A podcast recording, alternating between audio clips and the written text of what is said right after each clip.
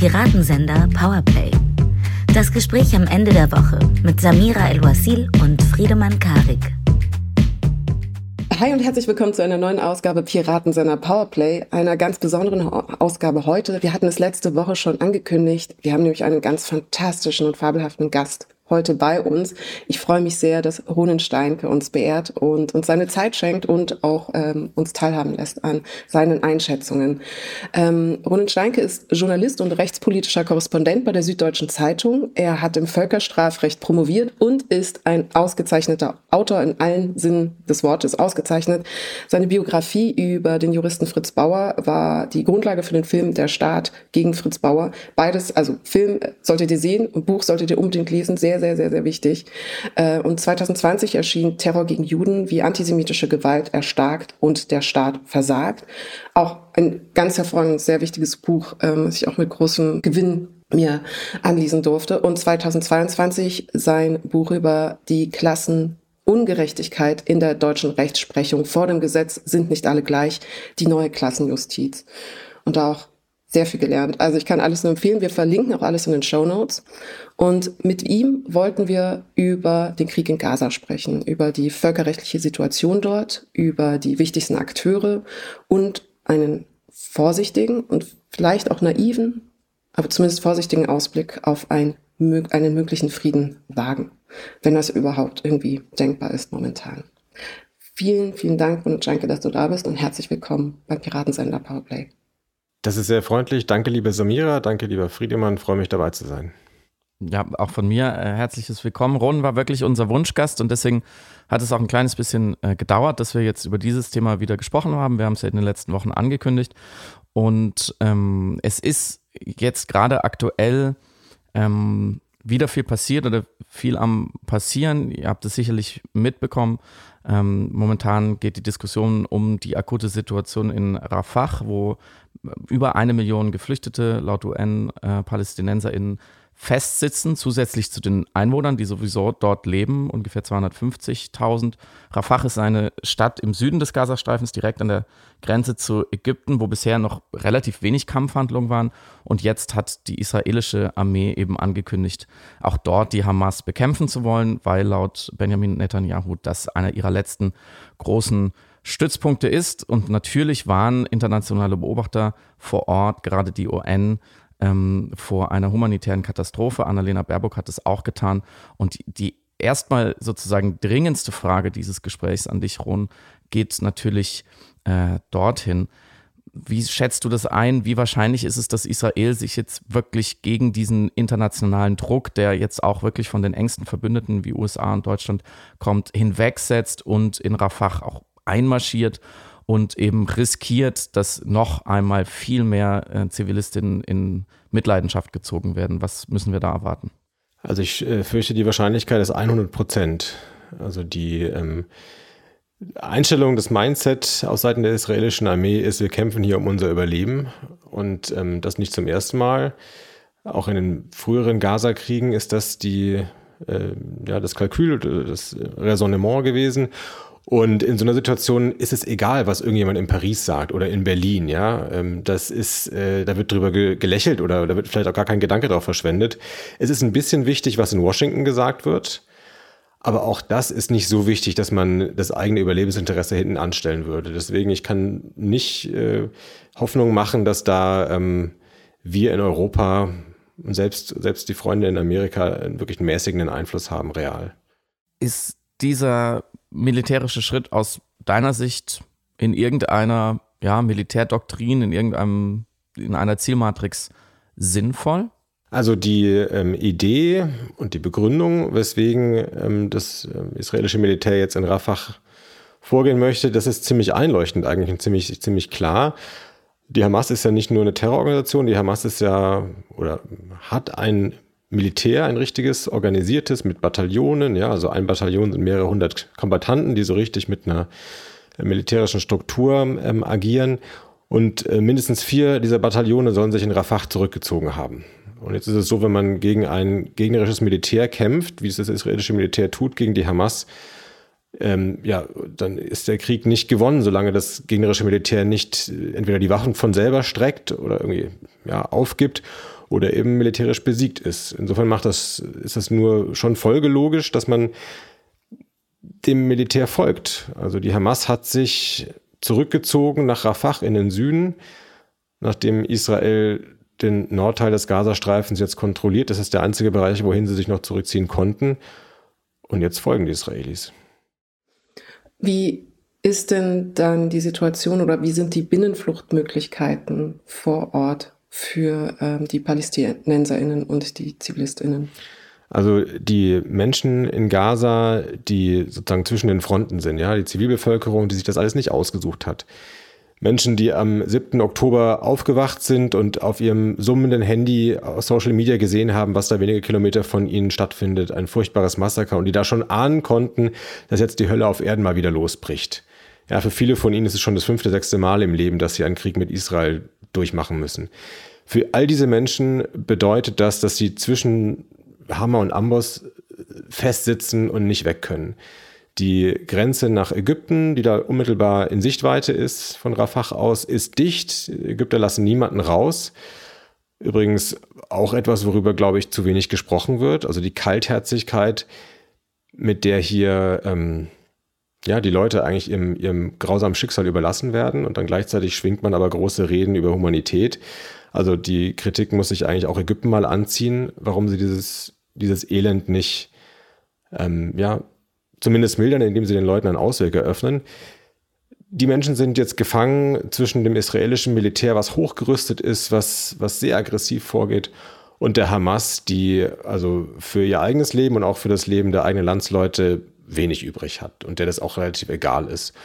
Und die Hamas nutzt, das kommt, muss man vielleicht noch deutlicher sagen, die Hamas nutzt diese Position, da umgeben zu sein von Zivilisten, die nicht weg können, zu ihrem eigenen taktischen Vorteil die legt es geradezu darauf an, dass man sie ja nicht so gut unterscheiden kann von außen von den äh, Menschen von der Zivilbevölkerung. Die mischt sich unter die Zivilbevölkerung wie so ein Fisch im Wasser und hofft, dass dann das israelische Militär Schießhemmungen hat oder dass wenn das israelische Militär doch zuschießt, dass dann so viele Zivilisten getötet werden, dass ähm, ja, ein internationaler Aufschrei entsteht und man zumindest auf diese Weise noch irgendwie taktisch was erreicht. Das ist also ein Kalkül, was menschenverachtender nicht sein könnte. Aber das ist das Kalkül, was die Hamas verfolgt, worüber eigentlich also schon lange Klarheit besteht. Jetzt verdichtet sich, wenn man dir folgt, in dieser Situation ja ein Dilemma für die israelische Armee und die israelische Regierung, was ja generell besteht. Also Rafah ist ja jetzt sozusagen nur ein Beispiel für das Problem, dem man gegenübersteht, wenn man eine Terrororganisation, die keinerlei Rücksicht auf die eigenen Leute nimmt, bekämpfen will, die aber quasi in Armeestärke agiert, ähm, dann, dann wird es zivile Opfer geben. Und das haben wir in den letzten Monaten gesehen. Ähm, Zehntausende sind äh, gestorben in diesem Krieg schon ähm, von Bomben getroffen. Ähm, wenn jetzt die israelische Armee sich über die ja, wie du auch sagst, begründeten Bedenken und auch über äh, sozusagen die Ratschläge oder die Einwürfe der Verbündeten hinwegsetzt und diese, wie Annalena Baerbock eben gesagt hat, humanitäre Katastrophe mit Ansage auslöst, ab wann kommt der Punkt, an dem man ähm, feststellen muss, dass es einfach simple Kriegsverbrechen sind nach internationalem Recht, weil man eben Zivilbevölkerung nicht nur nicht geschützt hat, wie man es eigentlich tun müsste, sondern eben dieser Situation, dem Sterben, dem Hungern, den Krankheiten und so weiter äh, bewusst aussetzt. Ja, also als Jurist äh, muss ich ganz deutlich sagen, ja, und nur die Fußnote ransetzen, dass es eben ein Dilemma ist. Ja, ein Dilemma ist ja definiert dadurch, dass es keine gute Antwort gibt. Also die äh, Terrortaktik der Hamas, sich also bewusst gegen das Völkerrecht zu stellen und sich bewusst unter die Bevölkerung zu mischen und die sozusagen in die Schusslinie zu zerren. Diese Taktik stellt Israel, das sich ja verteidigen können muss, vor zwei Möglichkeiten. Die eine Möglichkeit ist, nichts zu tun und zu akzeptieren, dass man halt dann einfach attackiert wird nach Lust und Laune durch die Hamas, was ja nicht sein kann und was auch nicht im Sinne des Völkerrechts ist, oder zurückzuschlagen und dann aber hinzunehmen, dass es zivile Opfer geben wird. Und es gibt nicht eine dritte Möglichkeit. Also das muss man einfach im Hinterkopf haben, wenn man feststellt, ja, natürlich ist das dann verbrecherisch, aber es ist vielleicht ein, äh, eine Situation, in der es keine, keine bessere Alternative gibt. Und da ist unser Völkerrecht äh, ja, inflexibel und, und ähm, stur und sagt, darf man aber trotzdem nicht. Und die israelische Politik, und zwar nicht nur die, die wirklich Hardliner in der Netanyahu-Regierung, sondern ganz breit, auch die israelische Bevölkerung, steht ein bisschen achselzuckend davor und sagt, ja gut, also Völkerrecht finden wir ja auch äh, wichtig, aber es kann ja nicht sein, dass wir hier so einen, ähm, einen Suizidpakt äh, unterschrieben haben, wenn wir uns dem Völkerrecht äh, unterordnen, sondern es muss ja schon irgendwie ähm, ein gangbarer Weg für uns bleiben. Also das ist die Situation und das ist die, glaube ich, harte Bewertung, die, die man gegenüber dem israelischen Vorgehen derzeit haben muss. Ich finde es aber ganz wichtig, dass wir nicht vergessen, dass auch die andere Seite eine völkerrechtliche Bewertung verdient. Ja, also das, ähm, was die Hamas macht, auch da hat das Völkerrecht Appelle, also an die Hamas. es gibt Möglichkeiten, wie die Hamas sofort dafür sorgen könnte, dass äh, ja, das Schießen aufhört, dass äh, der Krieg zu Ende ist und dass nicht mehr Menschen als nötig weiter sterben. Die Hamas könnte sich entscheiden, einzusehen, sie ist unterlegen, sie ist in Unterzahl und sie hat keinen Ausweg mehr. Also legt sie die Waffen nieder und äh, ja, schwenkt die weiße Flagge und begibt sich in Kriegsgefangenschaft, wie das so in, in konventionellen Kriegen in so einer Situation mhm. äh, passieren würde. Und dann, dann äh, ja, wird man abgeführt, geht in ein Kriegsgefangenenlager und die Zivilbevölkerung äh, bleibt zurück und wird hoffentlich dann in Ruhe gelassen. Jedenfalls betont das israelische Militär bislang ja immer, es gehe nur darum, die Hamas zu separieren und zu besiegen. Und wenn die dann aus dem Spiel sind, gibt es ja dann demnach eigentlich keine Rechtfertigung mehr für weitere Luftschläge gegen Ziele in Gaza. Das ist eine Möglichkeit, die besteht. Und das ist eine Möglichkeit, die im Völkerrecht, also zumindest als, als Option jederzeit auf dem Tisch ist und ähm, wo auch sozusagen die realpolitischen Argumente immer stärker werden. Eigentlich, wenn man in der, in der Welt mit vernünftigen Akteuren leben würde, wäre das das Gebot der Stunde. Oder die andere Möglichkeit, die, ähm, die sich für die Hamas bietet, ist, wenn sie denn weiter kämpfen wollen bis zum Untergang, wenn sie denn so drauf sind, dann zumindest sich ein bisschen an die Grundregeln des Völkerrechts zu halten. Und die Grundregel des humanitären Völkerrechts lautet Abstand halten von Zivilisten. Eine moderne Armee würde sagen, wir schlafen in Kasernen. Ja, wir sondern uns ab. Wir wohnen nicht irgendwo in der Stadt, sondern wir gehen außerhalb die Tore der Stadt. Wir äh, haben dann nachts eine Wache, die rund um unser Lager patrouilliert und ähm, achten darauf, dass Zivilisten und, ähm, und militärische Strukturen sich nicht überlappen, sich nicht durchmischen und dann kann das eine Militär gegen das andere Militär kämpfen und beide Armeen äh, verhindern auf diese Weise, dass Unschuldige äh, dazwischen geraten. Das wäre auch möglich, das könnten die auch morgen machen. Sich, wenn sie dann sich nach Rafah zurückziehen, nicht irgendwo ähm, in eine Zeltstadt, in ein Flüchtlingslager oder gar in irgendwelche unterirdischen Tunnel verkriechen, wo es also unübersichtlich ist, ähm, sondern sich sozusagen ehrenhaft gesondert und mit Abstand zur Zivilbevölkerung äh, weiterhin in ihrem Kampf betätigen. Das wäre nicht nur möglich, sondern das ist eigentlich schon lange Pflicht. Und ähm, ich finde, wir sollten nicht vergessen, auch mal daran zu erinnern, dass es von A bis Z verbrecherisch, wie die Hamas äh, diesen Kampf führt. Warum werden, meinst du, unterschiedliche völkerrechtliche Maßstäbe oder Appellmaßstäbe an die Hamas und an die israelische Regierung gesetzt? Also, weil die Kritik ist da, dass die äh, israelische Regierung äh, militärisch äh, anders operieren sollte. Äh, gleichzeitig, du hast es eben gerade rausgekehrt, ähm, hätte die Hamas ja genau dieselben Möglichkeiten, anders zu operieren. Warum glaubst du, ist da der Appell immer so asymmetrisch verteilt? Ich glaube, zum Teil ist ähm, die Erwartung gar nicht da, dass die Hamas da irgendwie empfänglich für solche Appelle ist. Nach dem Motto, das ist eh für die Katz, wenn man denen sowas sagt. Und bei der israelischen Regierung hat man zumindest die Hoffnung, dass die so ein bisschen auch ähm, Keeping Up Appearances und so ein bisschen äh, Teil der westlichen Wertegemeinschaft bleiben wollen und dementsprechend auch daran interessiert sind, wie sie öffentlich wahrgenommen werden. Das ist ja auch der Anspruch, den der Staat Israel an sich selber hat. Ja, also gibt ja diesen bisschen ähm, überspitzten Satz, das äh, moralischste Militär der Welt, also so bezeichnet die israelische Regierung ihre eigene Armee. Das ähm, kann man ziemlich zynisch finden, aber es zumindest äh, spiegelt es ja ein bestimmtes Selbstverständnis wider. Und das heißt also, dass da eine, eine gewisse Sensibilität auch dafür da ist, wie man wahrgenommen wird. Tja, aber das beides ist nicht eine Ausrede für uns als Beobachter oder für uns als äh, vielleicht auch Weltgemeinschaft, komplett die Augen zu verschließen vor den ähm, horrenden täglichen Völkerrechtsverletzungen der anderen Seite. Mhm, absolut, aber es ist, glaube ich, auch Teil dieses Gefangenen-Dilemmas, dass eine Seite viel zu verlieren hat und eine andere, also die Hamas, nichts zu verlieren hat, äh, da sie eben eine ähm, todesorientierte Ideologie ja vertritt und äh, eben nicht das sozusagen äh, die Appearance, äh, wie du gerade gesagt hast, in irgendeiner Form aufrechterhalten muss. Und das ist, glaube ich, etwas, was man auch Teil dieser ähm, ähm, dieser geopolitischen und auch politischen Situation immer mit äh, in die Gleichung nehmen muss. Ich glaube, das ist ganz wichtig, auch wenn wir zum Beispiel über die Verfolgung von Kriegsverbrechen sprechen. Ja, also in Den Haag, es gibt den Internationalen Strafgerichtshof, der sich die Situation sehr genau ansieht und der in der Vergangenheit in solchen Kriegen irgendwann mit Haftbefehlen um die Ecke gekommen ist. Zuletzt auch im Fall Ukraine-Russland. Ja, Herr Putin hat jetzt einen Haftbefehl. Und ich würde sagen, es ist eine Frage der Zeit, bis auch im Hinblick auf Gaza und äh, ja, die beiden Seiten dort auch welche Maßnahmen aus Den Haag kommen werden. Und auch da ist es so, selbst wenn sich der Internationale Strafgerichtshof bemüht, wovon ich jetzt mal ausgehen würde, auf beiden Seiten irgendwie ausgeglichen vorzugehen. Also zum Beispiel mit einem Mal eine, ein Tableau von Haftbefehlen zu präsentieren, wo vielleicht zwei, zwei oder drei Personen auf der einen und zwei oder drei Personen auf der anderen Seite angeklagt werden. Dann ist es trotzdem nicht so, dass beide Seiten gleich darunter leiden, sondern für Israel ist es ein schwerer Schlag. Es bedeutet ein Paria-Status für diese betreffenden Politiker oder Armeeführer, die können nicht mehr frei reisen, die sind weltweit, also Personen non, grata in dem Moment.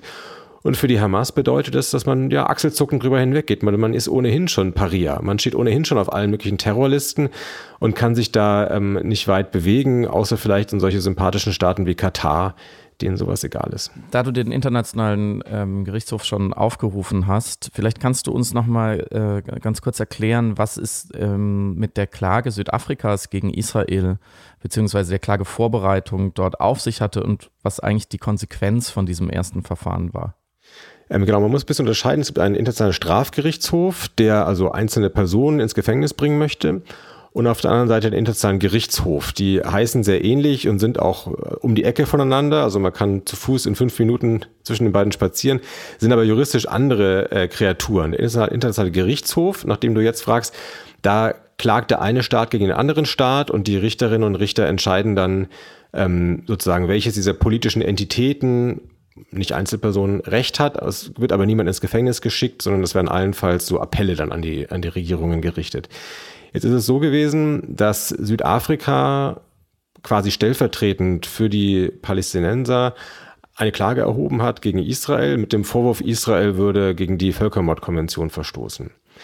Die Völkermordkonvention von 1948 ist ein ja, Dokument, was viele Staaten unterschrieben haben, auch Israel, ähm, wo drin steht, dass man also alles unterlassen muss und auch aktiv äh, sich darum bemühen muss, dass man auch verhindert, dass einzelne Bürger sowas machen, was darauf hingeht, eine fremde Bevölkerung ganz oder in Teilen zu vernichten. Also die, die Formulierung von Hannah Arendt, ähm, so äh, zur Zeit, als diese, als diese Konvention geschaffen wurde, im, im Blick noch auf den Holocaust, die Formulierung von Hannah Arendt war, dass man die Welt nicht mehr mit einem Volk teilen möchte. Ja, also dieser Vernichtungswille, der sich also nicht gegen Einzelne richtet und nicht jetzt nur darauf beschränkt, dass man im Krieg vielleicht ein bisschen die Nerven verliert und äh, über, überzieht, sondern wirklich fundamental, dass man sagt, dieses Volk hat es nicht mehr verdient, auf der Erde zu bleiben.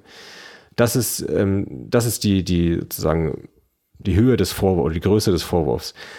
Diesen Vorwurf erhebt Südafrika gegen Israel. Das Argument ist, die Kriegsführung in Gaza das sei nur zum Schein ein Krieg gegen die Hamas, gegen eine Truppe von Kombattanten, sondern in Wahrheit sei das ein Vernichtungsfeldzug mit dem Ziel, die Palästinenser zu dezimieren, zumindest die in Gaza, vom Erdboden äh, wegzutilgen. Und ähm, diesen Vorwurf hat Südafrika vorgebracht, weil die Palästinenser selber das nicht, nicht können, indem sie keinen eigenen Staat haben. Und haben also vor diesem Gericht, vor der Richterbank, wo 15 äh, Richterinnen und Richter aus verschiedensten Ländern, plus einer, der von Israel entsandt wurde, plus einer, der von Südafrika entsandt wurde, sich das angehört haben. Die haben zwei Tage lang Argumente vorgetragen dafür, dass, äh, dass Israel da ja nicht nur die Bevölkerung in Gaza nicht schont, sondern eigentlich rücksichtslos ähm, auf, die, auf die eindrischt. Und trotzdem glaube ich, ich habe mir das äh, angesehen, man konnte das im Livestream ähm, mit ansehen, glaube ich, dass der große Vorwurf damit nicht wirklich belegt worden ist. Ja, der große Vorwurf, dass das wirklich das Ziel ist.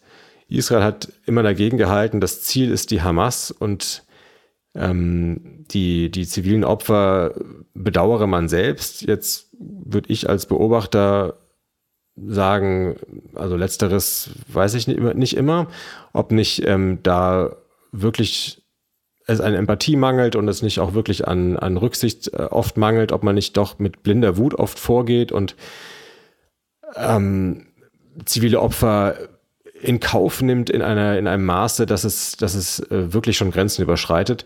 Aber ich glaube nicht, dass man ernsthaft sagen kann, dieser ganze Feldzug dient dazu, das Volk der Palästinenser zu dezimieren. Ich glaube, ich habe es ja vorhin schon gesagt, wenn die Hamas morgen die Waffen niederlegen würde und sagen würde, wir sehen ein, wir haben nur noch ein paar hundert oder paar tausend Kämpfer übrig, wir haben eh keine Chance, hier habt ihr eure verbleibenden äh, ähm, Geiseln zurück. Und im Übrigen gehen wir lieber in Kriegsgefangenschaft, als dass wir unserem Volk, unseren Brüdern und Schwestern länger diesem, diesem Feuersturm äh, aussetzen. Dann glaube ich, wäre der Krieg zu Ende. Ja, ich glaube nicht, das ist jetzt natürlich hypothetisch, aber ich glaube nicht, dass die These stimmt von Südafrika, dass Israel dann sich freuen würde und weiter bombardieren würde, bis die Palästinenser in Gaza alle vernichtet sind. Ich glaube nicht, dass das das Kalkül ist. Und das ist die harte These, die Südafrika da vorgebracht hat. So, die Richterinnen und Richter haben sich das zwei Tage lang angehört, sind dann ein paar Tage in äh, Klausur gegangen, haben sich zurückgezogen und haben dann eine Entscheidung verkündet, die nicht ein abschließendes Urteil ist. Also die haben noch nicht eingehend alles diskutiert und sich wirklich eine Meinung gebildet. Dafür müssen sich auch erst nochmal die, die Beweise in aller Ruhe ansehen, sondern haben erstmal nur eine vorläufige Anordnung getroffen, so eine Art Zwischenentscheidung, die lautet, also jedenfalls geht es gerade so brutal zu, dass Israel sich dringend mal mäßigen sollte und dass Israel dringend dafür etwas tun sollte, dass ähm, Hilfe an die Zivilistinnen und Zivilisten besser durchkommt. Ich glaube, da kann man schwer widersprechen. Das ähm, ist ein so vernünftiges Urteil, dass also von dieser sehr, sehr diversen Richterbank, ja, 15 plus auch noch Israel war, war repräsentiert, also großteils alle zugestimmt haben. Auch der israelische Richter hat bei ganz vielen dieser einzelnen Punkte zugestimmt.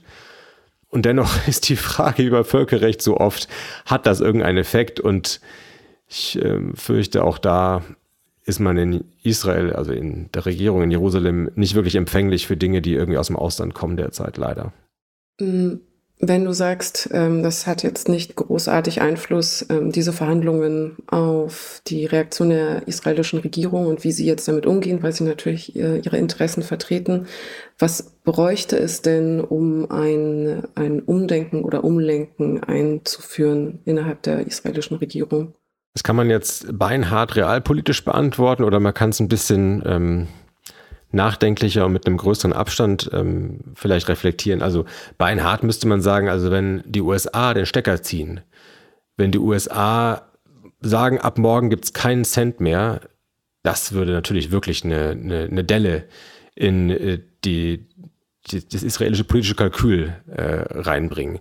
Das würde wirklich etwas ändern. Also der Gamechanger, diese Möglichkeit, die liegt in, in Washington vor. Dass die Hamas die ganze Sache beenden könnte, habe ich ja schon mhm. gesagt. Also, ähm, mhm. und wenn man jetzt mal ein bisschen, bisschen ja, in die Zukunft das Ganze denkt, also eine Lösung des Konflikts, also eine Lösung des Konflikts die man sich wünschen würde, wäre natürlich, die Menschen in Israel ähm, können in Frieden leben, ihre Nachbarn können in Frieden leben, man hält sich aus, man muss sich ja nicht mögen, so ist es unter Nachbarn, aber man, man hält sich aus und man lässt sich in Ruhe. Ähm, ich glaube, so ganz realistisch ist das nicht, dass, dass ähm, die Israelis wirklich in Ruhe gelassen werden würden, aber es ist zumindest äh, doch, doch eine, eine Hoffnung da, finde ich, dass man, ähm, dass man so eine Art kalten Frieden haben könnte. Also man geht auseinander, man wendet sich gegenseitig den Rücken zu, das, was so als Zwei-Staaten-Lösung bezeichnet wird. Das ist schon so oft gesagt worden, dass es schon fast wie so eine, eine äh, dumme alte Floskel klingt, ja, Zwei-Staaten-Lösung, das wird irgendwie äh, gebetsmühlenhaft von jedem westlichen Politiker immer, aber das ist, das ist richtig. Das ist so richtig und so offensichtlich, dass man an dem äh, gar nicht dran vorbeikommt. Also es gibt ein kleines Gebiet, es gibt jüdische Menschen, die sich auf dieses Gebiet geflüchtet haben, weil sie aus Europa und auch aus äh, nahöstlichen Staaten vertrieben wurden und nirgendwo mehr anders haben, wo sie hin können. Und dort sitzen sie jetzt. Die müssen dort natürlich ihr Recht haben zu bleiben und zu leben und äh, sich selbst äh, ihr Leben zu gestalten. Und daneben gibt es Menschen, arabische Menschen, die auch das Recht haben müssen, ihr Leben selbst zu gestalten, äh, auch ihre politischen Führer selber zu wählen. Und dass man da am besten äh, eine Grenze zwischen die beiden zieht und es jedem selber überlässt und nicht so ein Ringen zwischen beiden auf Dauer. Das ist so offensichtlich, dass ich glaube, die allermeisten ähm, vernünftigen Menschen in Israel und in, in Palästinensergebieten genauso hätten gar kein Problem damit, sich in einer halben Stunde darauf zu einigen ich bin mir sicher, die allermeisten Menschen, selbst in Gaza, ja, wo also das Trommelfeuer der Propaganda seit Jahren die Menschen äh, kirre macht, selbst in Gaza gibt es noch genug vernünftige Leute, die sagen, ey, bevor ich hier Jahre weiter kämpfe oder Kämpfe mitfinanziere oder mit erdulde, die dafür für irgendwelche großen Entwürfe geführt werden, ja, oder für irgendwie islamische Glorie oder für ähm, Ideologie, viel besser ist es doch, ich habe das bescheidene Ziel, ich möchte keinen Krieg, keine Bomben, meine Kinder sollen zur Schule gehen und ich möchte als Großvater irgendwann meine, meine Enkelkinder um mich herum haben. Das, mehr will man doch in der Regel nicht vom Leben. Und auch auf israelischer Seite, ja, wenn man mal die Radikalen, die jetzt ja immer sichtbarer werden, auch weil sie in der Regierung sitzen inzwischen, ausblendet, ja, mit ihrem Groß-Israel und Glorie und wir sind besser als die anderen. Ja, es gibt genug nicht verrückte Menschen, die auch total bereit wären zu sagen, dann ziehen wir uns halt zurück, dann gehen wir halt zurück auf ein kleineres Israel, nur noch halb so groß, nur noch ein Drittel so groß wie vorher, also zurück auf die Grenzen von 1967, also vor dem Sechstagekrieg, bei dem Israel neue Gebiete eroberte und seitdem besetzt hält, ziehen wir uns halt zurück. Wenn das der Preis ist dafür, dass wir unsere Ruhe haben, dann rücken wir halt ein bisschen enger zusammen. Besser als Dauerkrieg. Also deswegen, ich glaube, diese Lösung, ich komme mir fast so ein bisschen wie so stating the obvious vor oder ähm, aber das ist ja, das ist ja richtig, ja. Also da muss man, muss man irgendwie einen Weg finden, eine Grenze zu zeichnen.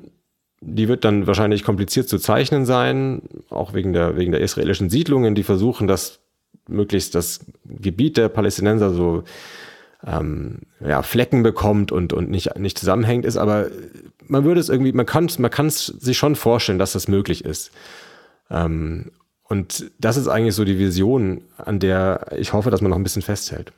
Jetzt bist du ja auch ein guter Kenner der israelischen Innenpolitik. Ähm, deswegen die Frage an der Stelle, das wäre natürlich eine Vision, äh, glaube ich, die, die wir alle gut fänden, die in Israel auch viele Menschen gut fänden, aber die ähm, aktuelle israelische Regierung ja aber auch schon vor dem 7. Oktober nicht darauf hingearbeitet hat, sondern zum Beispiel ja die Siedlungsanstrengung in der Westbank ähm, stark äh, ausgebaut hat, ähm, müsste dann nicht auch in Israel nochmal ein politischer Umschwung stattfinden? Kann man sich das mit einer Regierung unter Benjamin Netanyahu überhaupt vorstellen? Selbst wenn man jetzt einen Frieden schließt, diesen längerfristigen Friedensprozess, wie du ihn gerade aufgezeigt hast, zu gehen? Nee, ich glaube, mit Netanyahu wird das nicht zu machen sein. Das Beste, was ich jemals über Netanyahu gehört habe, das wurde kolportiert aus der Obama-Regierung. Da hat nämlich ein hoher Obama-Beamter ähm, ähm, den Herrn Netanyahu als Chicken Shit bezeichnet, was man übersetzen kann mit Schisser. Ja, das ist im Kern äh, die Kritik eigentlich ähm, an dem Großstrategen Benjamin Netanyahu. Der ähm, hat alle Optionen vor sich, ja, Zwei-Staaten-Lösung und so weiter. Und der wählt eigentlich die, die vorsichtigste, die am wenigsten mutige, die am wenigsten visionäre äh, Option, nämlich Erhaltung des Status quo.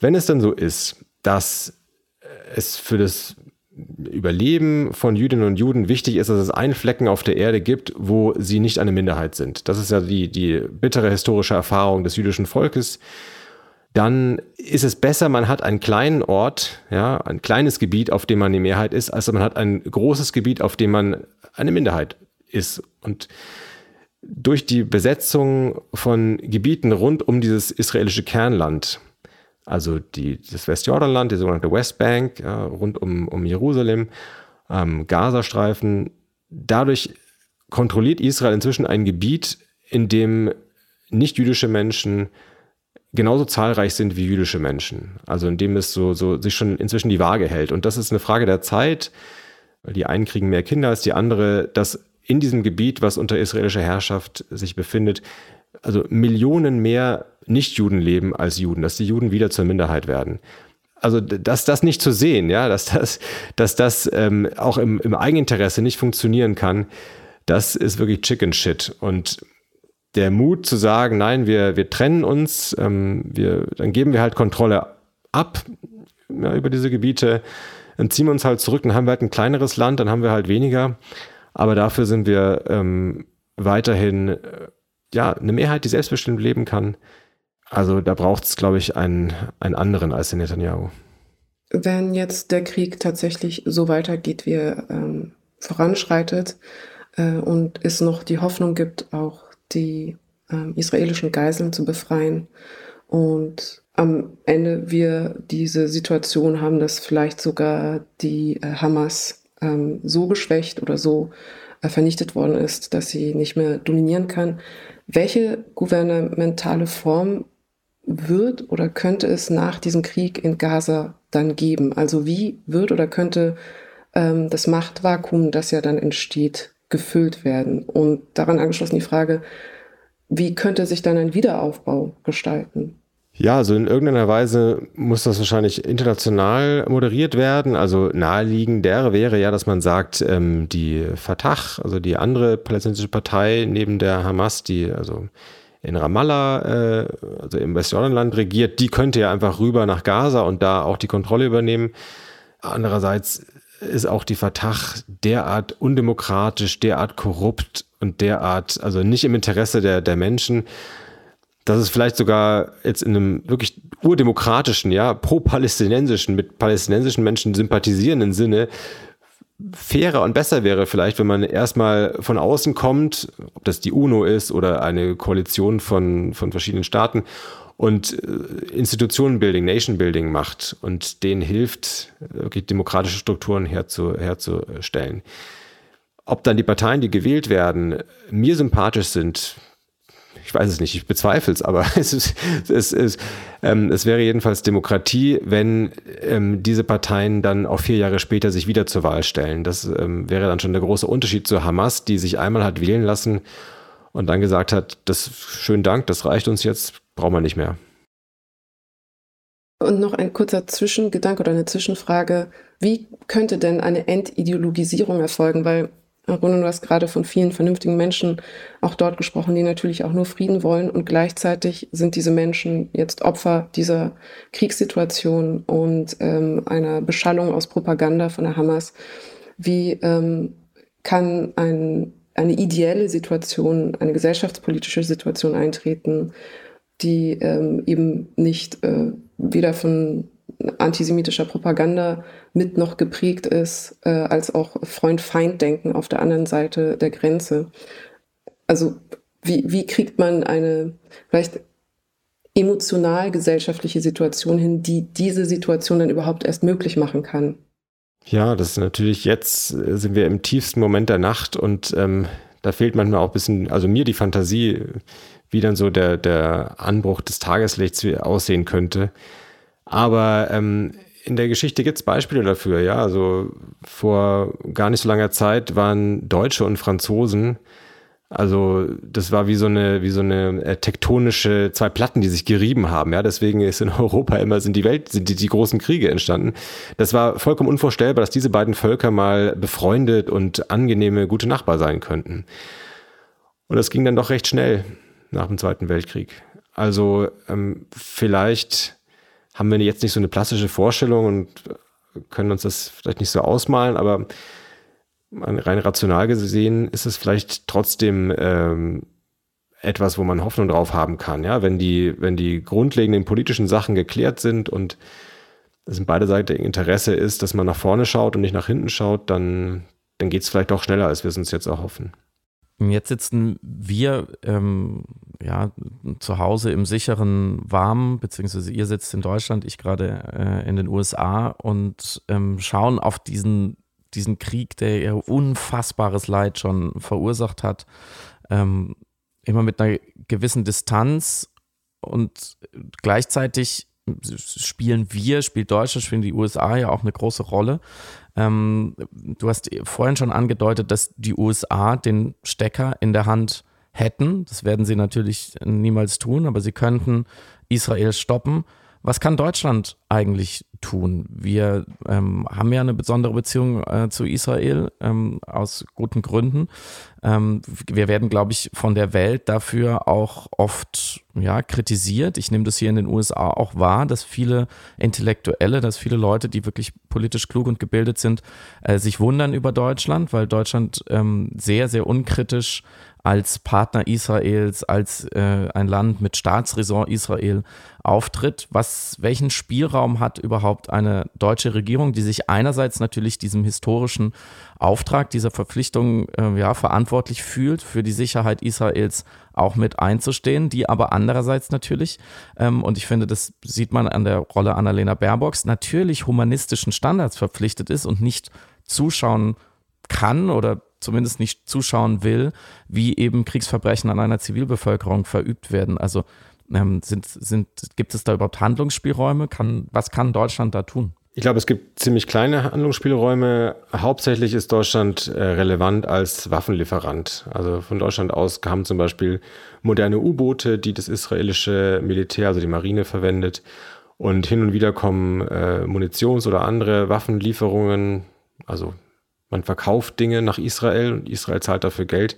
Aber das war es dann eigentlich auch schon. Ja. Ansonsten, die Rolle ist in gar keiner Weise vergleichbar zu dem Einfluss, den die Amerikaner haben.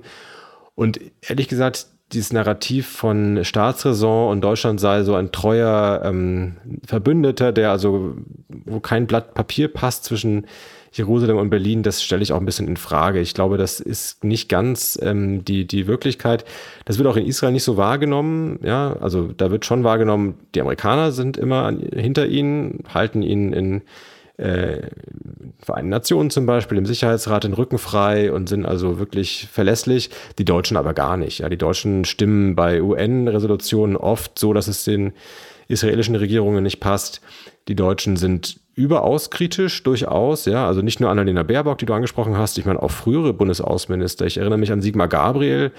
2017 ist er nach Israel gereist und hat Wert darauf gelegt, sich dort mit Menschenrechtsorganisationen zu treffen. Zum Beispiel Breaking the Silence, was so eine äh, Gruppe von ähm, regierungskritischen Ex-Soldaten ist, die über ihre Erlebnisse sprechen.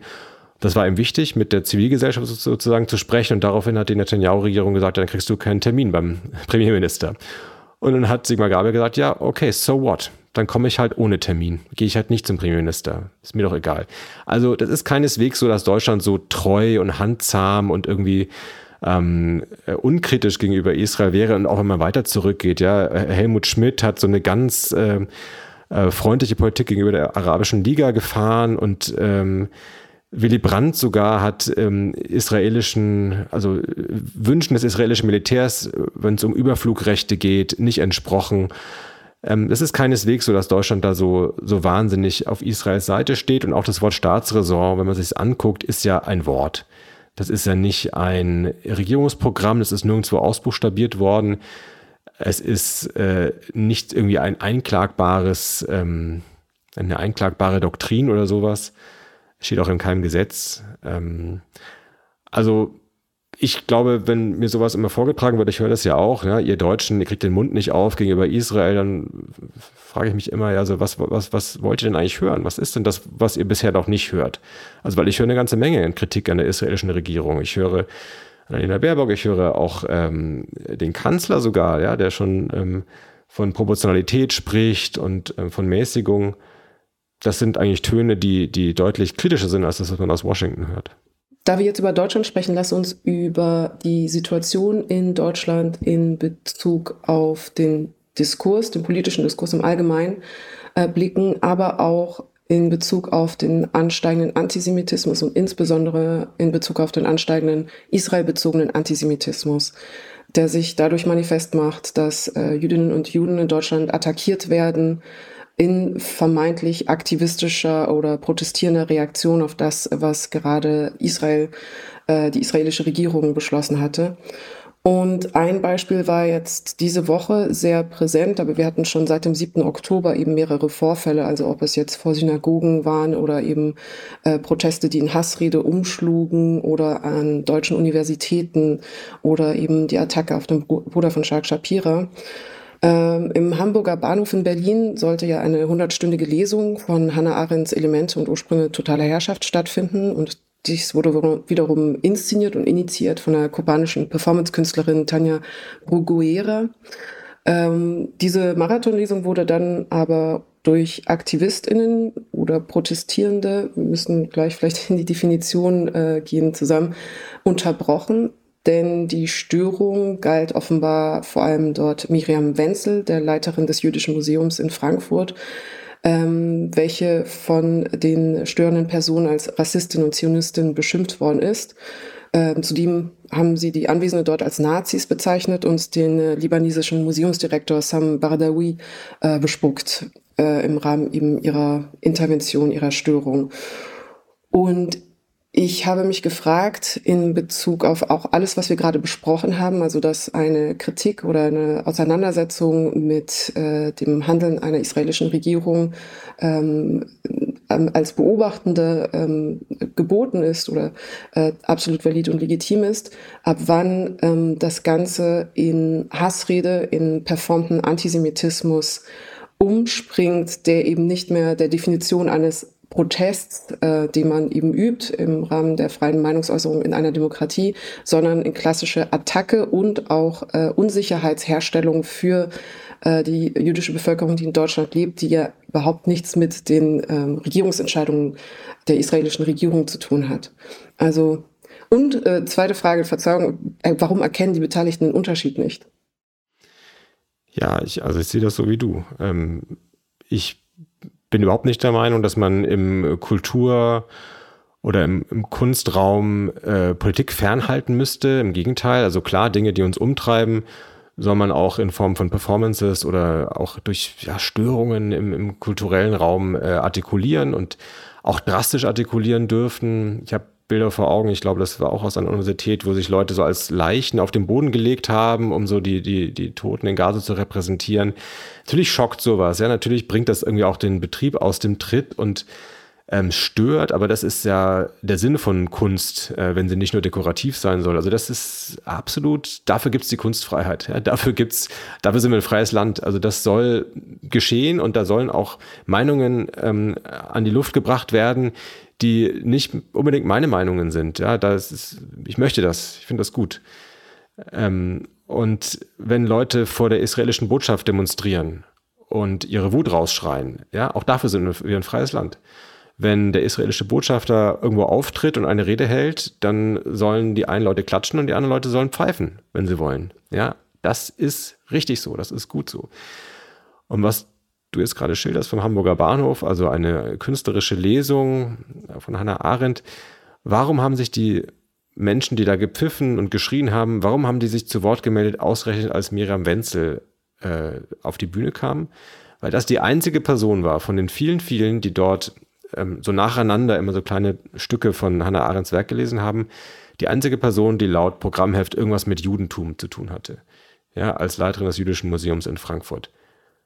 Und das hat natürlich gar nichts mit Antisemitismus zu tun. Also, das ist so offensichtlich, ja. Das ist, also, diese Person, die also ein, ein Museum betreibt, in dem es um die Frankfurter Geschichte geht und das wechselvolle jüdische Leben in dieser, in dieser Stadt und die sich eigentlich nie oder fast gar nicht zum Nahostkonflikt positioniert. Diese Person dann zum Prellbock zu nehmen für die ganzen Aggressionen, die man hat gegen Israel und der ins Gesicht zu schreien, sie sei irgendwie eine Genozid, Schuldige sogar, das ist so, ja, verrückt ist fast schon zu freundlich gesagt, ja, das ist so äh, entlarvend für, ähm, für das, was man glaubt, mit Juden machen zu dürfen und wie man sie in eine Schublade steckt. Das, ähm, nee, für sowas haben wir die Kunstfreiheit nicht. Und für sowas sind wir nicht ein freies Land, sondern gegen sowas stellen wir uns hoffentlich. Mhm. Ja, vor allem, wenn diese vermeintlich, also an sich gerissene Kunstfreiheit ja die Kunstfreiheit der anderen dann unterminiert. Also buchstäblich bei der Lesung ausgerechnet von Hannah Arendts Elemente und Ursprünge totaler Herrschaft hinzugehen, ja. äh, eine jüdische Autorin, und dann zu sagen, äh, wir versuchen jetzt die ähm, uns als einzige äh, jüdisch gekennzeichnete Person zu silenzen in dem Moment und sie ihrer künstlerischen Freiheit und dann auch im Zuge dessen der künstlerischen Freiheit von der ähm, kubanischen Performance-Künstlerin von Rugurira ähm, zu berauben, dann verwirkt man ja natürlich sein Recht in dem Moment auf die eigene vermeintliche Kunstfreiheit, zumal das eben ja keine Kunst mehr ist, sondern wirklich reine Hassrede. Also da hört es ja dann eben auf. Kunst zu sein. Ja, also ich bin immer, ich bin immer zurückhaltend mit dem, mit dem Vorwurf des Silencing, weil ich glaube, in der Debatte, ja, in jeder Debatte versucht man dem anderen mal das Wort abzuschneiden und es wird hitzig und dann redet man dem anderen rein und so und das ist nicht immer schon Silencing. Aber wenn man hingeht mit dem Plan, Leute niederzubrüllen, durch schiere Überzahl. Ja, die kamen ja da zu mehreren und haben nicht mehr den Mund gehalten.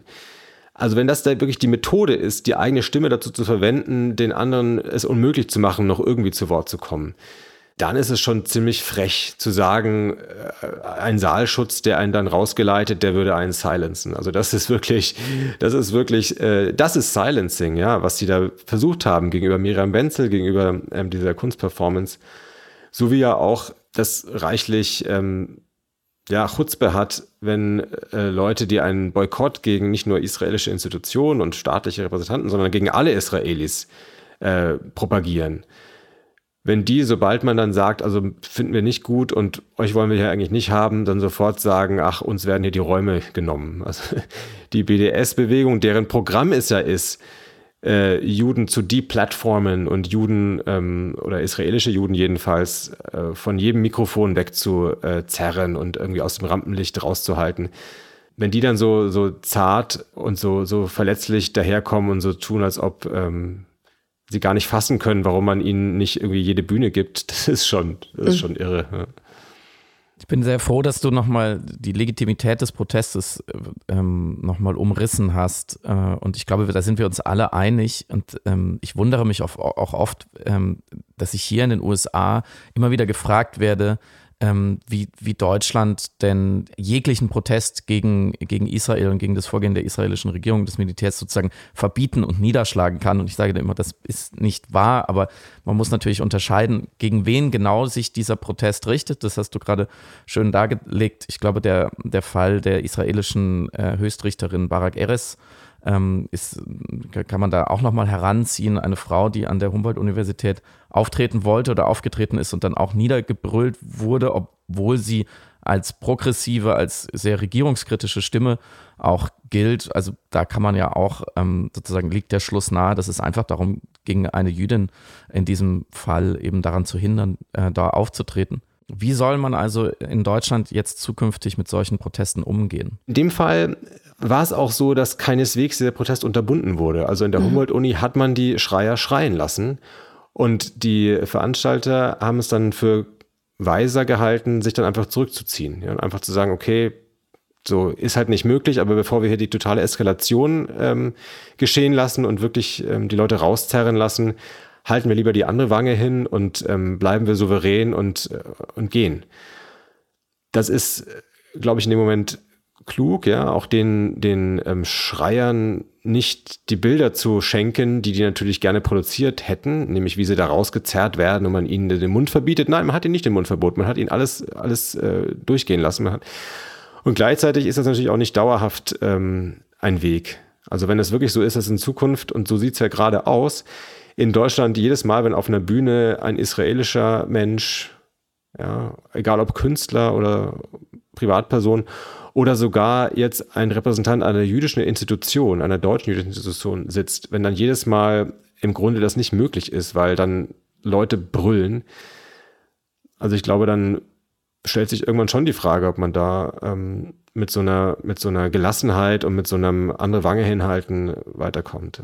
Ich versuche jetzt nochmal ähm, gegen Ende unseres Gespräches den Bogen zurückzufinden in die aktuelle furchtbare Situation in Gaza. Denn wenn man Protest in seiner Legitimität bewerten will, dann finde ich es auch immer sehr wichtig, dass man sozusagen sein Ziel sich genau anschaut. Also wie realistisch, wie unterstützenswert, wie humanistisch ist ein, ein Ziel, ist eine Forderung von Protest und die Forderung vieler, vieler sagen wir mal, pro-palästinensischer Proteste, die wir gerade sehen, ist ja immer wieder Waffenstillstand jetzt. Ceasefire now, die Waffen müssen sofort schweigen. Und es ist ja tatsächlich so, dass, glaube ich, gerade wieder in Ägypten, USA, Israel, Ägypten und Katar, glaube ich, am Verhandlungstisch sitzen, ähm, um eben möglichst schnell eine Lösung zu finden, um nochmal einen Waffenstillstand auszumachen. Und zwar von allen Seiten. Dazu muss man ja auch sagen, dass die Hamas äh, im Zeitraum Oktober bis inklusive Januar 14.000 Raketen auf Israel abgeschossen hat. Also, dass auch da nicht nur sich verteidigt wird, sondern aggressiv vorgegangen vorgegangen wird, dazu noch die Hezbollah aus dem Libanon.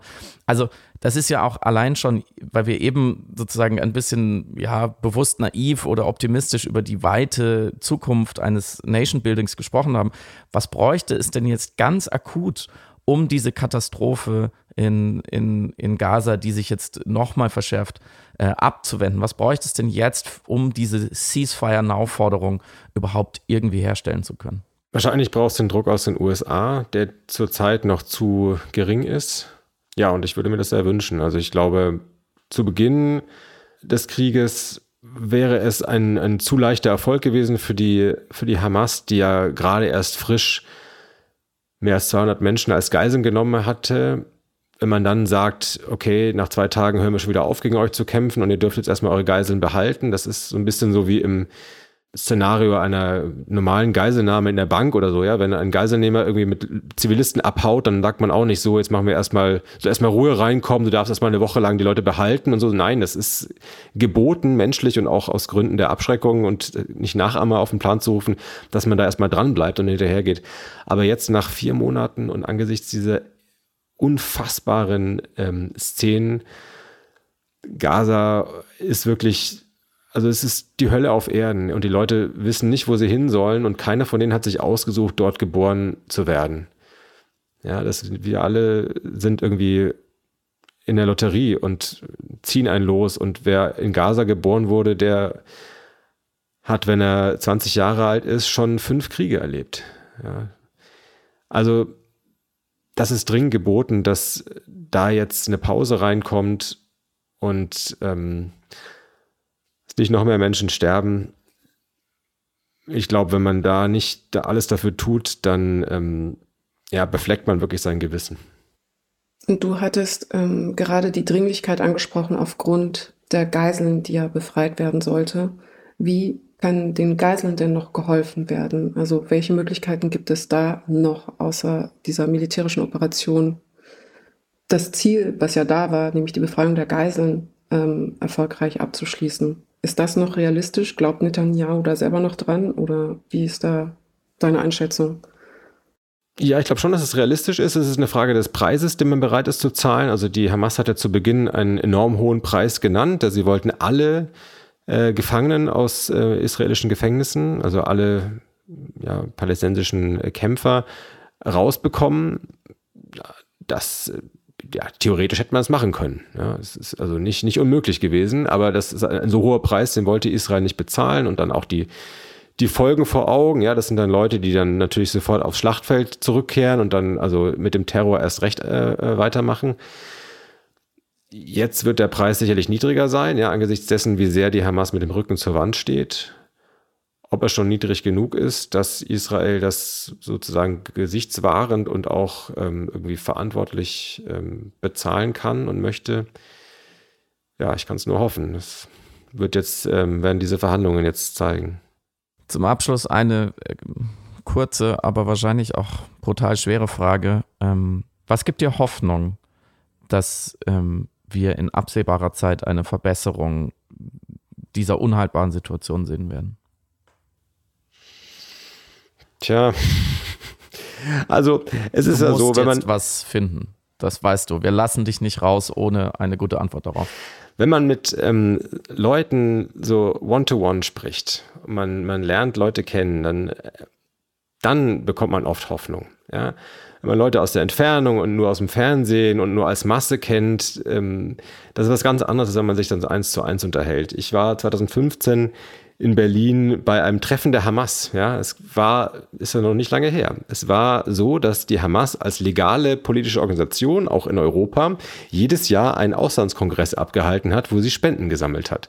Und in äh, Berlin, ich glaube im, im Bezirk Tempelhof in einer großen Halle, gab es also einen offiziellen äh, Aufmarsch und es wurden Fahnen geschwenkt und es war äh, Marwan Barghouti, ein, bekannter palästinensischer Politiker, war dort zu Gast und es wurden äh, Lieder gesungen und es gingen Spendenbüchsen rum und es gab leckeres Essen und so.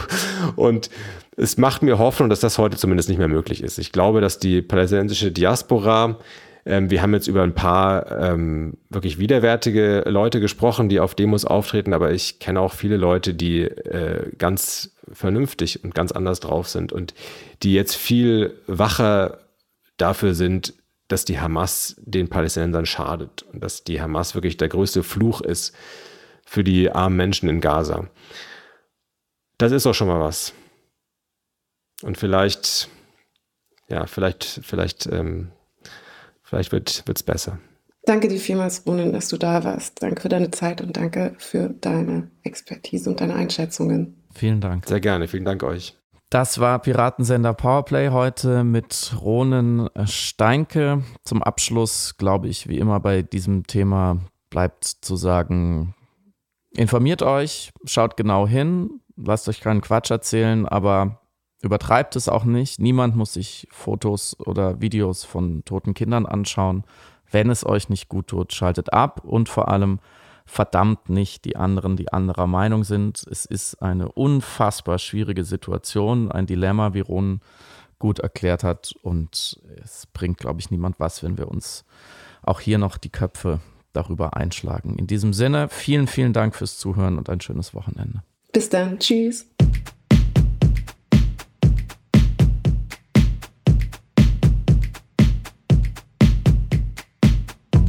Hörst Piratensender Powerplay. Das Gespräch am Ende der Woche mit Samira El-Wasil und Friedemann Karik.